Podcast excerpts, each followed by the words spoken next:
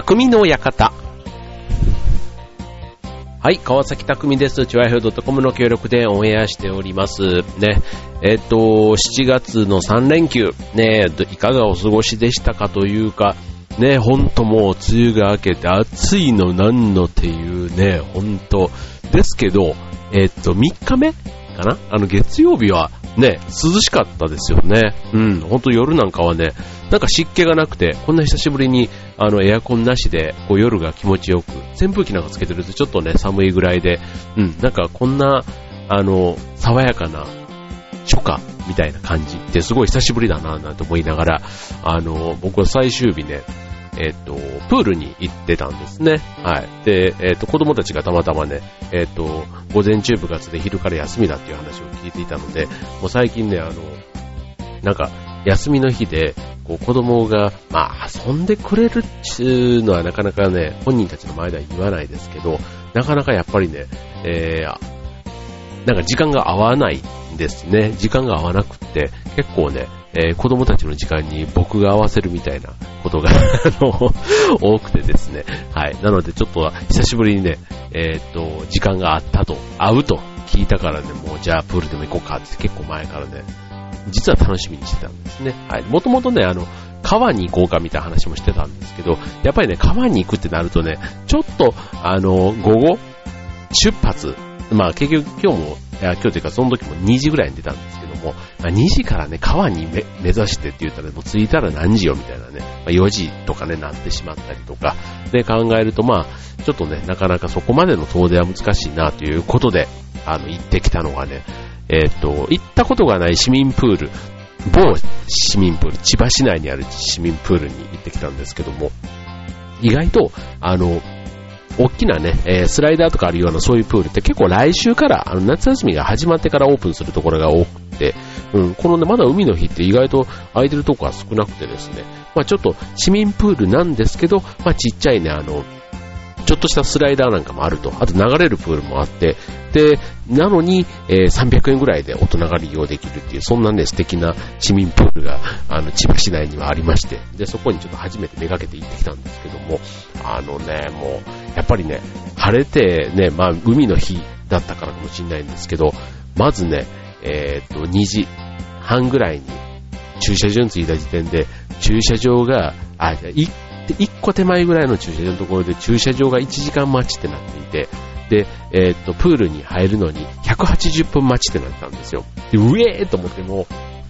こんなね、なんか、えーみたいな、ちょっと、ここまで来てなんか引くに引けないとは言いつつも、今から3時間って何、入るの5時半なわけみたいな。うん、なんかそんな感じにもなって、ちょっと一瞬ひるんだんですけど、まあ行けるだけ行ってみようと思って、まあ50メーターぐらい車が進んだ途端に、えっ、ー、と、車の待ち時間は1時間と。うん、でもね、えっ、ー、と、人のプールの入場時間が120分ということで、あの、いきなりね、50メーターぐらい進んだら、あの、1時間短くなったんで、これはちょっとね、もしかしたら期待できるかもと思って、結局ね、えっ、ー、と、車は15分待ちぐらいの、えっ、と、人は、えー、なら、プールまでは40分ぐらいでも並んだのかなうん。まあ、そんな感じでね、えっ、と、無事、えっ、と、入ることが、あ、40分じゃない30分ぐらいかな ?30 分ぐらい。うん。だから全然ね、あの、思いのほか、あの、引き上げる人も多かったからかなうん、からからとかからかなうん。ということで、あの、無事、えー、今年初プールということでね、入れたんですけども、あの、じゃあちょっとね、えー、そのプールの話は、えー、ちょっと本編というかね、この後のコーナーで続きをお送りいたします。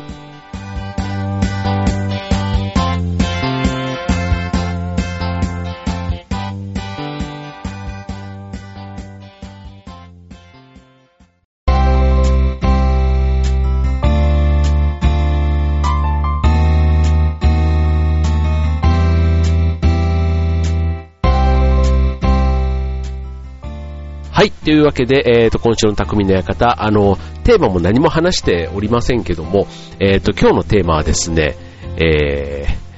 えー、っとですね、まあ、プールね、行ってきたということで、まあ、夏に向けて、ね、男子も女子も、やっぱりね、人前に出るってなれば、えー、美しい体って考えるじゃないですか。ということで、今日のテーマはね、美しい体ということで、うん、あの、そんなテーマでお送りしたいと思うんですけども、まあ、さっきね、行ってきたプールの話にちょっと戻りますと、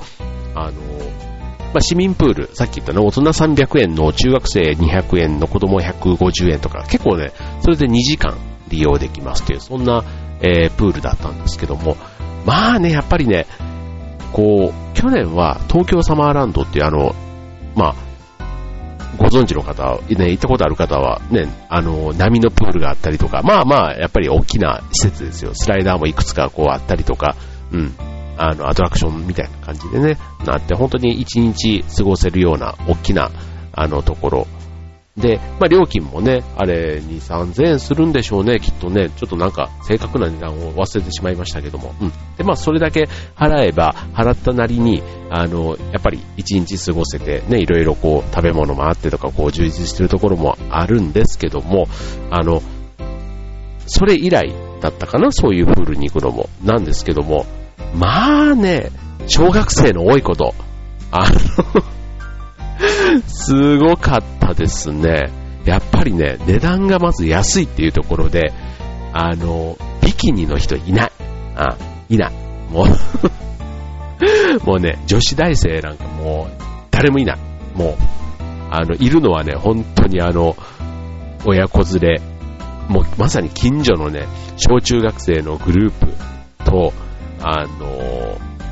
ビキニって言ってもね、中学生がちょっと張り切ってきてるビキニの子とか、うん。あとは、なんだろう、お年寄りとかっていう感じの、なんかそういう感じの、あの、屋内プールだったんですけどね、屋内だから、ま、日差しとかもね、避けたり、あとジャグジーなんかもあったりで、なんか過ごしようによっては過ごす、ね、なんかあの、もうちょっと、上の年代の人でも過ごせるのか、過ごせる雰囲気はあるんですけども、まあ、まさに芋洗い状態というか、その入場制限がかかっているプールですから、うん、まあ常に満員というか、流れるプールなんて本当に芋洗いってこんな感じかなっていうぐらいね、あの、ぷかぷか一応ね、浮き輪の持ち込みが OK だったんで、浮き輪でぷかぷか浮いてたんですけど、もうね、もう子供たちのその目がね、目、目というか足とかがもうなんかもう、なんか顔につけられるかとか、何度自分の太ももとかも、ああの、大事なとことかね、どんだけ、なんか半分握られてるんじゃないかと思うぐらいね、あの、ぶつかってましたね。はい。まあそんなこんなでね、ただまあ、えっ、ー、と、2時間しっかりあの楽しんだんですけども、まあ割り切ってしまえばね、意外と楽しかったですよ。本当になんか家で、あの、あっち、まあ、昨日、一昨日ほどね、で、そのね、えっ、ー、と、3連休の1日目、2日目ほど暑くはなかったですけども、うん、まあ、それでもね、あの、こんなに快適に過ごせる午後が、ね、なんか久しぶりだなと思って、なんかちょっと、あの、最初、ウェって思った分ね、なんか思ったより終わってみたら、あの、肌もスベスベで、夕方の風がね、すごい心地よくて、うん、やっぱりちょっと、あの、そういうとこ行ってみるのはいいなって改めて思った感じですね。はい。ということでね、あの、まあ、海の日の話と思い出ということでね、えー、これからね、夏本番ですけども、やっぱりね、ちょっと、あの、家にいてね、こうエアコンでのね、涼しさは、やっぱりなんかちょっとね、年々こう、具合が悪くなるというか、なんか風の原因になっちゃうのかなという感じもするんで、なるべくこう、あの、寒さのね、え、ー、と、暑さ、暑さ対策で、まあそういうね、量を求める求め方みたいなところもね、ちょっとあの、考えてもいいのかな、なんていうふうに思いますね。はい、ということでね、えー、早速ちょっと今日は美しい体を作る方法ということで、あの、まあ、夏場ね、やっぱ薄着になり、えー、女性も男性もですけども、特にね、えー、プールに行けば水着にもなったりするということで、まあ、自分の体にこう自信を持って、あの、ファッションをね、まあ、楽しめていますかというところでね、まあ、例えば、まあ、裸でね、こう鏡の前でこう、ムキッとやってみるとかね、あの、そういう、ね、そこにまあ、あの、自分自身でこう見た時にも、ああ、ここはとかなんか気になるところってあるじゃないですか。うん。で、例えばね、もう夏、いよいよ夏っていうところなんでね、まあ今からできることって言ってもね、急なダイエットは、やっぱりね、健康にも良くないし、まあ続かないじゃないですか。うん。で、まあただね、あの、一方で、こう理想的なプロポーションね、体型を手に入れてる人ってね、意外と日常的に、こう、簡単なやり方でね、えー、継続しているところがやっぱりね、ポイントのようで、まあ、そんなね、美しい体、美に関わるというね、そんな人たちに、えっ、と、まあ、日常からね、できるダイエットと体型維持の方法なんていうところを、えー、今日はご紹介したいと思います。ということでね、これね、あの、まあ、女性だけじゃなくてもね、男性でもきっと参考になるところってあるかなと思うので、ね、ぜひ、あの、聞いてくださいということ。まず一つはね、食事ですね。もうこれね、もう言われて、言われなくても分かってますということなんですけども、あの、例えば一つ、えっ、ー、と、歯応えのある調理方法ということで、あの、歯応えがないものだとね、あの、よく短時間で、えー、飲み込んでしまうから、たくさん食べてしまって、吸収スピードも速くなると。だから、たくさん噛むことで、満腹中枢が刺激されて、で、自然と食べる量が減るということですね。はい。まあ、よく噛むということですよね。うん。これね、僕もね、僕ね、数えたら、ご飯だと、7回ぐらい。よくね、30回とかって言うじゃないですか。30回でご飯噛んだことあります？もうね、あの、なんか、おかゆみたいになって、こう、妙な甘さがね、もう それがお米の甘さの旨味なのかもしんないんですけど、もう最後のね、飲み込む瞬間のね、もうね、あの、熱くもなくぬるくもなくというか、もうぬるいんですよね、もう。冷たいものはぬるくなり、熱いものも冷めてぬるくなりってことで、とにかくぬるいものが喉にぐっと入っていくね、なんかその刺激のなさっていうのかな。うん。あのーダメですね。うん、なんですけど、体に良いこと、ね、やっぱり胃に負担をかけないとかね、考えると、本当流動食じゃないんですが、そういう柔らかいものがね、本当にあの、体には良いということだから、まあ、ね、そういう別に、ね、流動食というかね、そんなお粥みたいなものばっかりね、普段食べるわけではないですから、まあそうすると、ね、体に負担をかけない、まあ美容のためにっていうと、まあよく噛むというね、はい。まあでもね、ダイエットっていうか、その満腹ジュースを刺激するのには噛むのが良いっていうのはね、前からよくね、言われますよね。はい。で、続いて、えこれもね、よく言われます。えー、野菜からと食べる。で、炭水化物は最後ということでね、野菜を最初に、次に肉、魚とかのあの主菜を食べて、最後に炭水化物ということで、あの血糖値の上昇がね、緩やかになる。ね、そんな太りにくい食べ方が今の順番ということでね、これはまあ普段のね、食べる順番にもしサラダがあればサラダからね、先に食べるということで、あの、ファミレスなんか行くとね、結構あの、サラダとこう主菜とか何とか頼むと、あの、別にそういうことを気にして出してくれてるわけじゃないんですけど、サラダとか多分ね、あの冷蔵庫にストックしてあるやつだから、いち早く出せるから持ってきてくれると思うんですけど、サラダって大体一番に来るじゃないですか。うん。で、やっぱりね、なんかそれをね、なんか食べると、あ、そういう順番だったよなっていつも意識しながら、たただし、うん、確かにね、でもサラダちょっとわーっと食べると、ちょっと胃が、ちょっと落ち着く感じってありますよね。うん、そういうことなんでしょうね。はい。で、えー、っと、あとね、えー、まあ、炭水化物をね、例えば一切抜くとか、あと食べる量をね、減らすとか、っていうね、まあそういうやり方にしちゃうと、まあ食事調整の場合だと結構三日坊主でね、終わってしまう可能性があるということなので、あの、まあバランスのね、良い食事を心がけながら、まあ血糖値の変化というところをね、うまくコントロールするというのが食事調整のポイントのようですね。はい。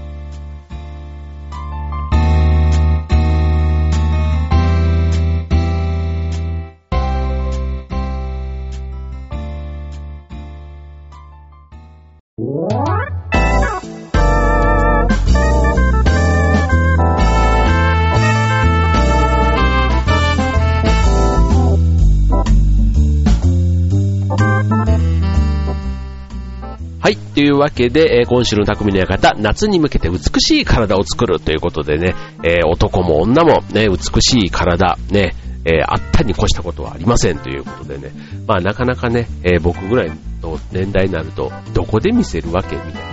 な、あの、言われますけども、やっぱりね、えいや、どこで見せるって別にどこで見られてもいいようにね、あの ありたいじゃないですか。はい、ということでね、まあそんなね、美しい体ということで、まあなかなかね、こう、本当に芸能人でもなければ、やっぱりね、なんか自分に対しての、ね、自分の体だから自分のものじゃないですか。だからね、やっぱりね、自己管理というか、ね、自分に甘くするとね、やっぱり体って素直ですよね。なんか、どんどんどんどん下の方にね、下がっていく。だからそれをね、上げる努力ってね、やっぱり大変なんですよ。なんか、上げるって何でも大変ですよね。うん。自然のままにしていると、重力とかいろんなもので下に下がっていくものを、それに反対、ね、それにこう反発するようにその反対の力をかけるわけですから、それは体にも負担、精神的にも、負担、ね、いろんな意味で。でもただそこを乗り切ったからこそ手に入れられるというところなのかもしれませんね。はい、ということで続いて、食事療法に続いての二つ目。ね、えー、隙間隙間時間でエクササイズ。ね、これね、よくいろんなところにね、えー、紹介されてます。はい、例えば、えー、エレベーターやエスカレーターではなく階段を使う。座るときは背筋をピンと伸ばす。え電車内でのつま先立ちなど日々取り入れると、え、それなりの時間になると。ね。誰でもいつでもどこでもやれそうっていうね、ほんと、こういうのよく紹介されてるんですけどね、階段使うってね、もうね、この季節もね、階段なるべく使いたくないよなとかね、あの、ね、エコとかね、節電とかっていうのはもちろん分かってるんですけども、まだね、エレベーターはね、2回3回ぐらいだったら歩こうかなっていう気になるんです。エレベーターを自分が乗らなければ、で、その分節電というかエコにもなるじゃないですか。うん。ただ、エスカレーターはね、どうせ動いてるもんだったら乗っていいんじゃないのと、まあ当然ね、乗らなければその分軽いから、ね、電気代がとかってあるかもしれないですけど、まあ、10人乗ってるエレベーター、エスカレーターに僕が11人目で乗ってって考えたら、まあ、それはちょっとね、あの、乗っていいかなとか はい。まあ、ただね、あの、階段をもちろん使った方が、それがね、ちょっとした運動になるということですからね。はい。で、あと、座るときに背筋を伸ばす。ね。これはなんか、あの、エクササイズになってるのかわかんないですけど、多分なんとか筋とかいうのが鍛えられるんでしょうね。はい。あとね、電車内でのつま先立ち、これね、僕ね、え、っと、やったことがあります。ありますけども、変。あの、周りのね、目が気になって、あの、一駅も持たなかったですね。うん。このつま先立ちっていうのも、多分ね、えー、っと、やり方が今思えば、結構ね、ペコペコペコペコこうね、動かしてたんですよ。それはね、なんか、跳ねてるように周りからしたら見えるから、そりゃね、あかんよね。うん。だからやるんだったら、なんていうの、じわじわじわ。ね、筋トレでも腹筋でも、やっぱりね、あの、じわってやった方が効くじゃないですか。うん。なんか勢いでね、ガッガッガッガッってやっちゃうと、なんかやった感はあるんですけども、あんまり筋肉にはね、なんか、響いてないというか、うん。やっぱりじわっとやるのが大事ということでね、そういうつま先たちもね、その、人知れずというか気づかない時にじわっとやればいいんですけど、なんか性格的に性に合わないんでしょうね、なんか。うん、これはね、えー、僕はダメでした。はい。あとね、えっ、ー、と、これもよく言われる。あの、帰宅するときとかに一つ前の駅で降りて、家まで一駅分歩くっていうことでね、あの、普段からカロリー消費の高い歩き方ということで、まあね、なかなかあの、事務仕事とかで普段はね、デスクワークが多いなんていう人だと、そういう通勤時にね、ちょっと遠回りしてとかね、あと、歩幅を大きく、ね、えっ、ー、と、膝を伸ばして、足を出してかかとから着地するとかね、あと腕も意識してリズムよく振るとかね、まあそういったあのちょっとしたこう移動の時のね、工夫で、またこれもね、一つエクササイズになるということで、本当ね、なんかこれだけででも、こう痩せたりできるのかなみたいなところがね、多分これね、それはそれで日々継続していれば効果があるんですけど、多分それ以上にね、えー、それを補うというか、上回るカロリー摂取とかが 多分僕は原因なんだろうなと思ったりしますよね。はい。まああの、エクササイズ。ね、一般的にはジムに通って、例えばストレッチとかランニングとかしてとか、ね、そういう運動をする機会を、ね、わざわざ作っていくというのもね、もちろん大切なんですけども、まあ、そうじゃない、お金をかけずに、ね、普段の日常の、要は隙間時間ですよね。そういうところを使ってエクササイズができる。まあ、こういうのって習慣化するまでがね、何でも大変って言いますけども、ね、これできればきっとね、あの、まあ、この夏はもう難しいかもしれないですけども、まあ、今からやっておけばね、来年の夏にはもうすっかり、あの、空気を吸うかのように、息を吸うかのように、これがやれちゃうっていうところがね、いいなって思いますよね。はい。で、最後、もう一つ。えー、基礎代謝を上げる。ね、そもそもね、えー、カロリーをやっぱりね、えー、消費しないと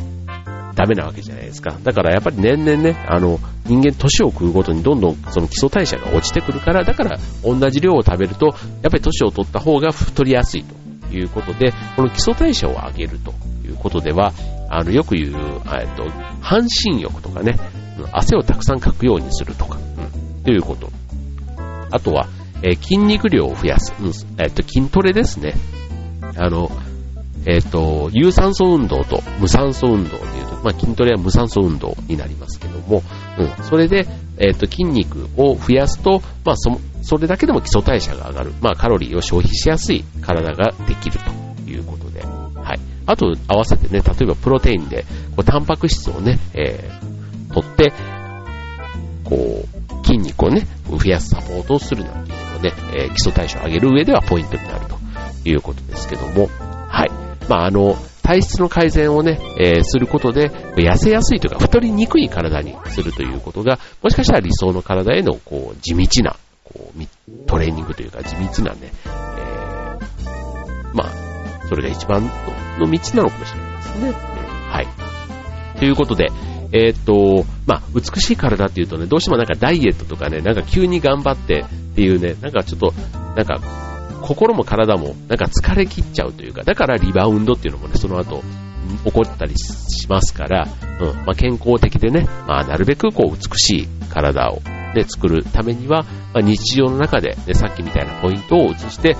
確実にやっぱりね、行動に移すのを、それを継続していくっていうのがやっぱり大事なんだろうなと思いますよね。はい。まあ、この夏、ね、美しい体に、えー、どんだけ近づけるかは、ね、えー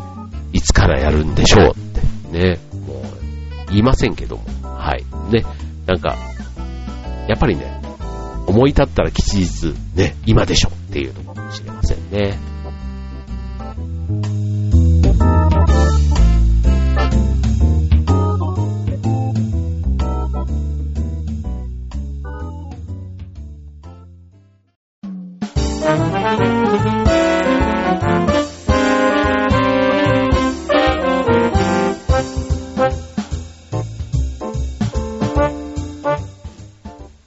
はいというわけで、匠の館、今週は美しい体ということでね、まあ、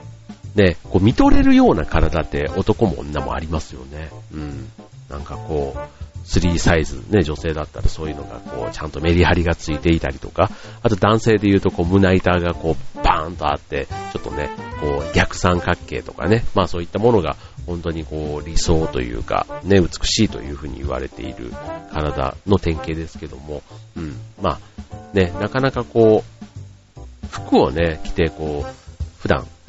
生活している、なかなかこうね、脱いで見せるみたいな機会ってもう、まあまあまあ人生の中でもなかなかないじゃないですか。うん。で、そう考えると、ね、こうだんだんさっき言った自分の体に対して、まあ興味がなくなるわけではないんだけども、やっぱりね、そんなにこう、ね、自分磨きって言っても、これ内面のね、磨くこう、例えばカルチャースクール行ったりだとか、ね、資格の勉強したりとか、でそういったね、磨くところは結構あの、年齢というか関係なくこう、どの年代でもそれぞれやれるようなところがあるか、あるかと思うんですけども、であと体を鍛えるっていうところもね、うん。で、ただ体を鍛えると美しい体ってまたちょっと違うかなっていう感じがして、うん。なんかこう、体を鍛える。なんか自分のためにっていうのと、あと人に見られても恥ずかしくないみたいな。なんかあの、おしゃれとか身だしなみにちょっと近いかなっていう感じは僕は個人的にはしてるんですよね。はい。だからそういうところをちょっと意識した美しい体作りってね、なんかまだ、あの、そういうのをやれてる親父ってあの、レオンとかに出てくるようなね、ああいうなんかイタリアンな人たちというか、ね、イタリア人男性とかってなんかそんなイメージがありますけども、はい。まあね、どっちにしてもね、やっぱりかっこいいって、ね、自分の例えば、ね、お父さんだったり、旦那だったり、彼氏だったり、ね、やっぱりこう、美しいって、ね、そんなに言われて嫌な気はしないですよね。うん。なんか、であれば、ちょっと、あの、今からでもね、まだできることがあるような気がしますので、ぜひ、あの、目指してみたいなと思いますね。はい。なんかそういうね、えーちょっと一人じゃ頑張れないという方はね、ぜひね、同じような同志、仲間を作ってね、えー、継続していく。そんなとこからまず始めてみてはいかがでしょうか。ね、えー、もう来週からはね、もう巷では夏休みということでね、ね、来週以降、で、さらにこう、いろんな楽しい予定、ね、入ってる方多いと思いますけれども、はい、ね、こ、今年はね、いつになく激しいというかね、もう猛暑のね、なんかもう、すごいですよね。予報を見てるだけでもちょっとげんなりしちゃいますけども、はい。まあちょっと熱中症とかね、かからないようにね、元気な夏過ごしていただきたいと思います。ということで今週の匠の館、ここまでバイバイ。